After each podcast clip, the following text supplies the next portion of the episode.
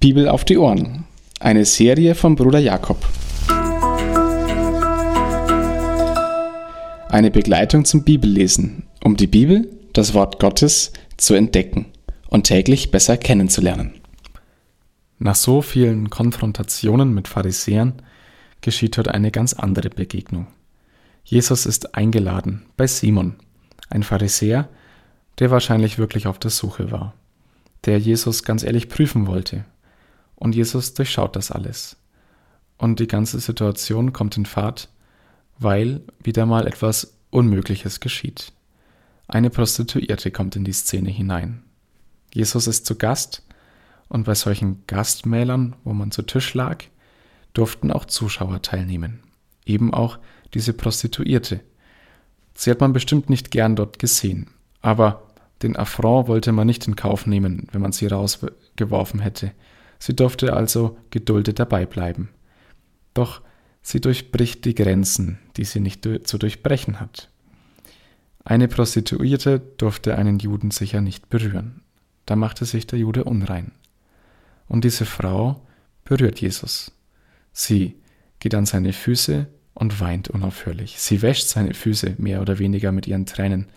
Und dann holt sie ein wirklich sehr teures Öl heraus ein Öl, was für sie wahrscheinlich ein Jahresverdienst oder mehr ausgemacht hat, und salbt damit seine Füße und küsst die Füße.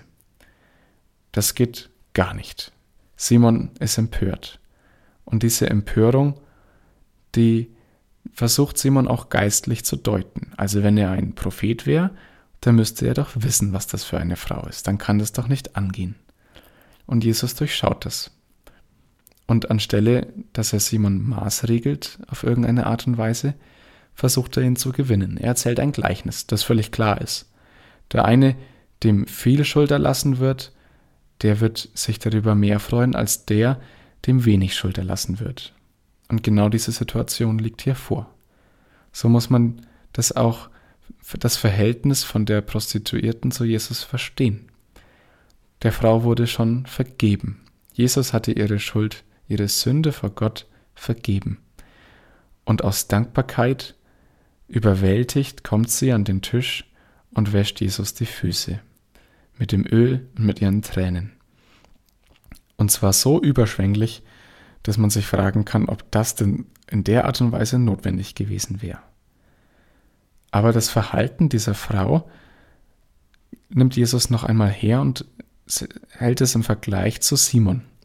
Simon hätte Jesus auch die Füße waschen können. Das hätte man als Zeichen des Respekts Jesus auch zugestehen können. War nicht notwendig, doch Simon hätte es machen können. Genauso wie er ihn mit Öl hätte salben können, mit einem ganz billigen Öl, Olivenöl, das Wort ist das, was Jesus da verwendet. Damit hätte er Jesus salben können, der Simon, aber er hat es nicht getan. Und er hätte ihm auch den freundschaftlichen Bruderkuss auf die Wange geben können. Das alles unterließ Simon. Aber die Frau tat das alles, und zwar in überschwänglicher, überschwänglicher Liebe und Dankbarkeit. Warum vergibt Jesus aber am Ende nochmal? Aus zwei Gründen. Erstens stellt Jesus noch einmal öffentlich klar, wer er ist.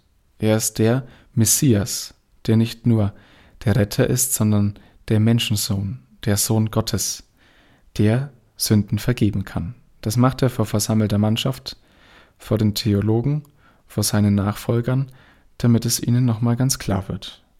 Und das andere ist der seelsorgerliche Grund. Er macht es für die Frau. Sie kommt aus Dankbarkeit zu Jesus, aus großer Liebe, weil ihr vergeben wurde, und Jesus bestärkt es noch einmal. Zwei Gedanken für heute. Zum Schluss sagt Jesus noch, dein Glaube hat dir geholfen. Gott vergibt. Und das macht sich bei uns bemerkbar am Glauben. Und die Liebe ist der Beweis, der nach außen dringt. Das ist das äußerliche Erkennbare. Die Liebe zu Jesus, die Liebe zum Mitmenschen. Und das ist die Liebe, die auch diese Frau zeigt.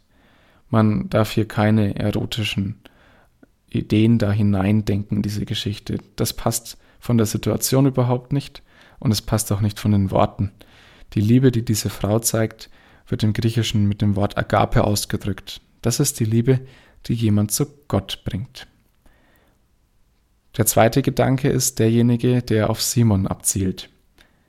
Wie schwer ist es für jemanden, der meint, er lebe gerecht und moralisch gut, überhaupt zu glauben, dass man auf Vergebung angewiesen ist.